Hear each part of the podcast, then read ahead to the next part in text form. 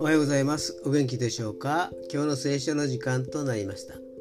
今日の聖書の箇所は新約聖書マタイの福音書7章17節。マタイの福音書7章17節でございます。